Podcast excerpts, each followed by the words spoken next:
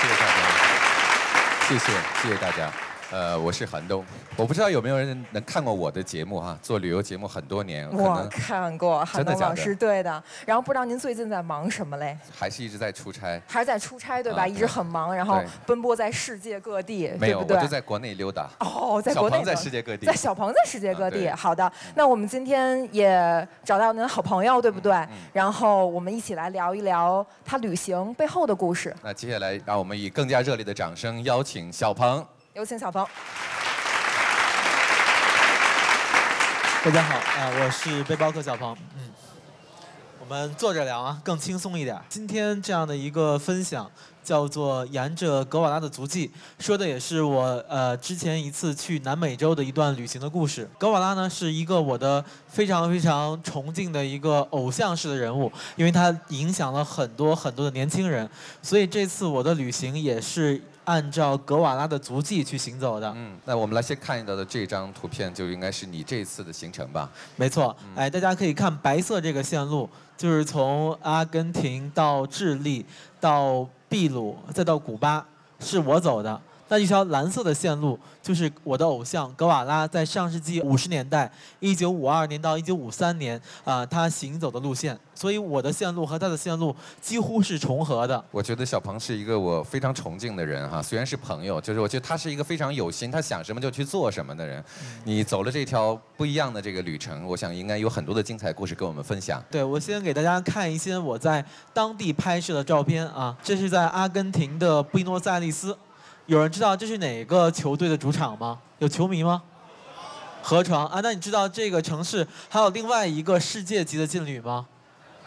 对，博卡青年没错啊，所以这是阿根廷的布宜诺斯艾利斯，非常非常呃让人印象很深刻的一个一个城市。这是在南美的文化首都叫瓦尔佩雷索，整个城市都是这种充满色彩、想象力丰富的涂鸦作品。大家可以看这张猫脸，其实它是画在两张两面呈直角的墙上，只有站在四十五度这样一个方位，才能看到一张完整的猫脸。又比如说这一张，其实我们一般说的美人鱼都是鱼的尾巴、人的脑袋，但在这一张图片里，大家可以看到是鱼的身子，然后人的双脚，还穿着滑板鞋。这是南美的呃叫阿特卡马沙漠，也是非常雄浑壮丽。就是在这样的一种雪山冰湖之下，还有什么烦恼啊、忧虑啊，其实都会烟消云散。这是南美的海拔最高的湖泊，叫梯梯卡卡湖啊，它海拔将近四千米。这是当地人用稻草去编的一艘船。安第斯神鹰也是世界上最大的可以飞的鸟，可以飞到九千米高，它的翅膀展开有三米长。啊，这又到了马丘比丘，也是非常非常了不起的一个人类的考古学的遗迹。我的很多前辈的偶像，像格瓦拉、三毛，都曾经去过这里，所以我也想追随他们的足迹。这是在当地的一个非常著名的城市，叫库斯科，参加的一个太阳节的一个仪式，连着七天，每天都有当地人穿着这种色彩非常艳丽的服装，然后到街上去游行。这是我在当地吃的一种食物，它是一种我们小的时候都会养的一种宠物——荷兰猪。对，没错，仓鼠对我们来说可能是我们的宠物，但但是在秘鲁的当地，每年有六百万只荷兰猪成为当地人餐桌上的美食。亚马逊的日落，每天晚上都能看到这样一种特别瑰丽的日落的晚霞。当时我就和当地人一样，住在这样的一种吊床的里面，在这个亚马逊的河流上去漂泊了五天四夜的时间。大家知道这是什么动物吗？大鹏，有人说是猴子，我但我觉得肯定不对，这是树懒。大嘴鸟，这也是一个非常好看的鸟，也只是在南美的亚马逊雨林才能看到。这在古巴的哈瓦那的街头。你说你这次的这个行程是叫做一个寻找格瓦拉的这样一个过过程，你有没有一个具体的这个，比如说一个范本或者是什么？其实我的旅行的范本就是格瓦拉当年写的这样一本摩托日记，因为整个南美洲的线路并不是一个规定好的，比如说像旅行团去有设计好的行程是没有这样的线线路的，所以我只能从这本线这本书里面去找一些他当年去过的地名，然后把这个地名翻译成差不多的英文，再在一张很大的西班牙语的地图上去把这些。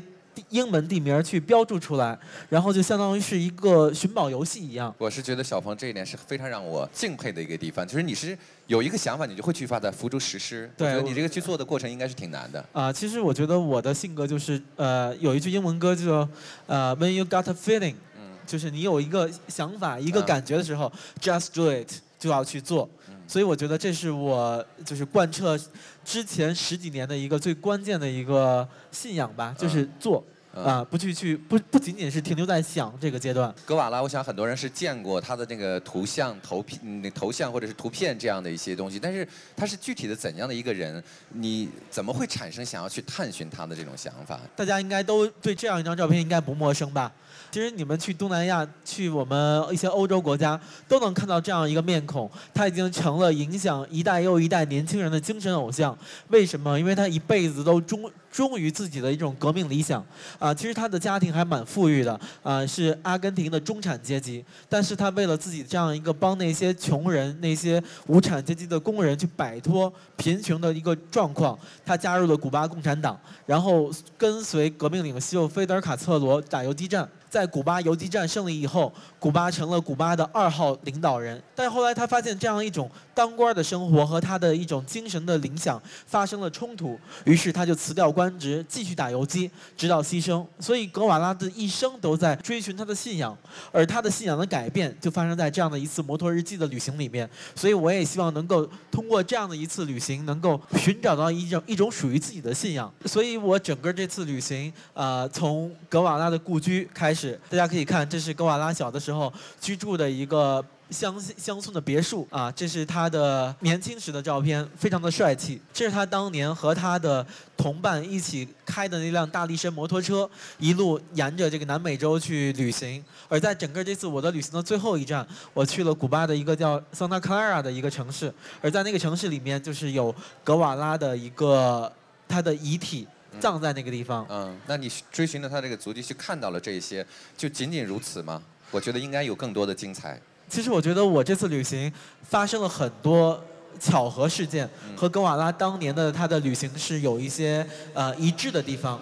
就比如说，我和格瓦拉都被当地媒体采访，就是这个报纸。这个报纸相当于是我的一个通行证，就是说，如果我用英语去和当地人去交流的时候，因为当地人只讲西班牙语，他们未必能够听得懂，听得懂未必愿意相信我。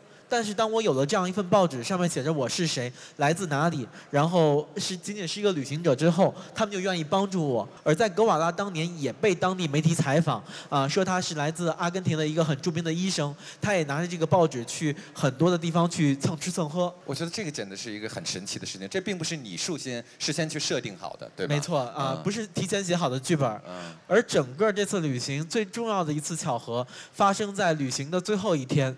我遇到了这样一个老老先生，他叫奥兰多先生，他也是格瓦拉当年的战友，也是古巴前糖业部长和旅游部的部长。他刚好是我在古巴住的那个客栈的老板的女儿的男朋友的干爹。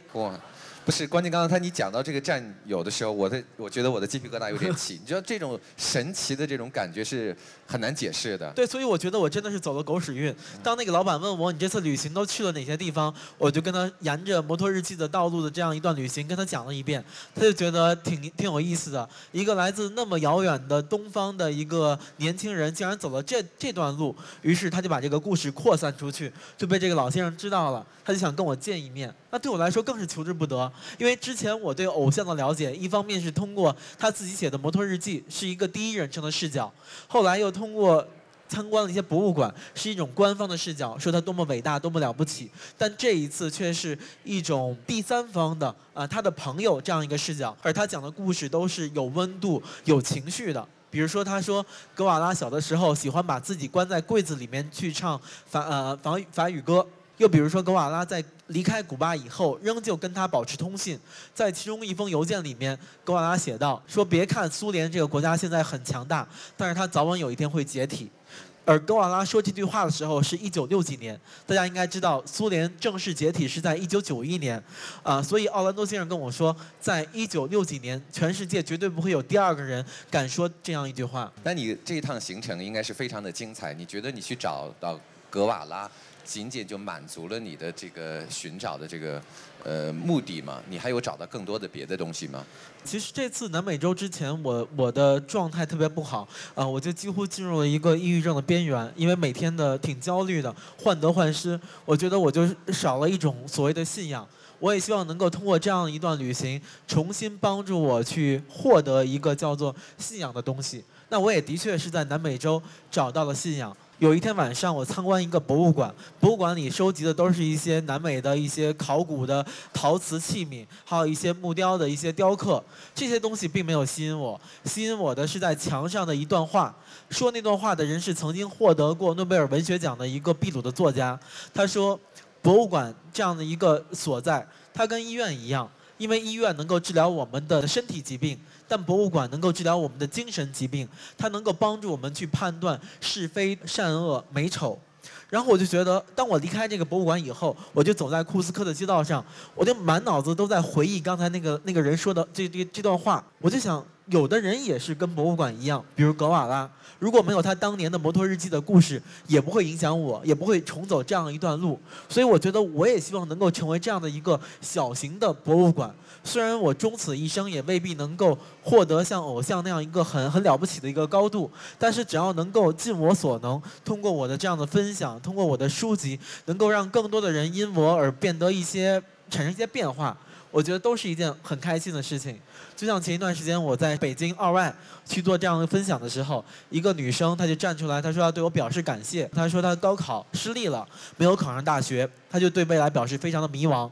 就在那样一个暑假，她看到了我的《背包十年》这本书，她说因为这本书让她坚定了呃要去远方、要去世界去看看的这样一个想法。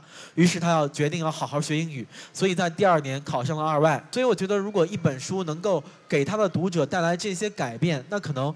对于他自己内心来说也是非常开心的事情。咱们就聊一点题外的话题，就是什么样才是一个真正的旅行者？我觉得一个真正旅行者，他一定是走过两种不同的千山万水。他既要走过真实的千山万水，就去过无数的城市、国家，看过无数的日出、日落、彩虹、沙漠，同时他也应该走过内心的千山万水，就是既有过最初的为了梦想去追逐着无知者无畏。也有进入低谷、无法往上攀爬的艰难。我觉得旅行这个事儿给我带来的最大的好处在于，它帮助我去认识到自己的能力的边界。就是现在我不会再为那些明知道做不成的事情特别沮丧，也不会为那些我本来就应该做好的事情再去有一种自自满的感觉。所以我觉得，当你没有这种正面的、负面的情绪以后，人就能够抵达一种所谓的平静的状态。我们还是把话题再回到这个你这趟旅行，你这趟旅行，你觉得你做的呃目的达到了吗？它完美吗？当我沿着格瓦拉的旅行。整个他的道路去走到他的人生的终点之后，呃，我觉得这次旅行是完美的。但我觉得其实我也应该为自己长达十二年的旅行也找到一个终点。于是我就把这个终点设定在一个叫做乌舒怀亚的地方。大家可以看那个地图，在中部的靠下面一个地方叫乌舒怀亚，那个地方是在阿根廷的最南端。因为大家应该知道，阿根廷是离中国最遥远的一个国家。我们现在是下午的三点多钟，那个地方是凌晨的三点多。我们现在是冬天，那个地方是夏天，所以无论是季节还是时间都是完全相反的。所以那个地方的确很很遥远。但就在我往那个地方去走的过程中。啊，发生了一点意外，我被遣返回国。啊，是这样，那等于你这趟行程就没有结束。啊，对，其实我是和你试想的没有不一样，跟我的安排是不一样的。这里我我觉得还是需要解释，呃，是因为我的那个签证出现了一点问题。我的签证就是他给我三个月有效，一个月多一个月多次往返。我以为这样的一个政策和美国的政策是同样的，就是你在这个三个月的最后一天抵达阿根廷，你依旧可以在那个地方待。一个月的时间，但其实不一样，它只是你第一次入境之后的一个月是有效的，第二次再入境就过期了。我真的是完全不知道这个事情，所以当我被判决就要被遣返回国的时候，我内心的 OS 就是说，这个事我一定要让它烂在我肚子里，这辈子我绝对不会跟任何人去讲这个事情，因为我觉得这是一个特别丢脸的事情。一个号称职业旅行者的人，在他人生中最重要的一次旅行里面，竟然被遣返回国，我觉得是不可。不可原谅的。你为什么现在又又愿愿意说出来了呢？因为他那个遣返是第二天晚上才回国，所以在第二天早晨，当我看到那个候机楼的窗外天色一点点从黑色到深蓝再到浅蓝之后，我觉得这个事情已经翻篇了，已经过去了。所以我觉得我要在我的新书里把这个事情要说出来。一方面是给那些我的后来的旅行者一个前车之鉴，不要重蹈我的覆辙；另外一方面也是因为我要对旅行这个事情表示我的感谢，因为他告诉我。他给我上的最后一课，就是没有什么事情是完美无缺的。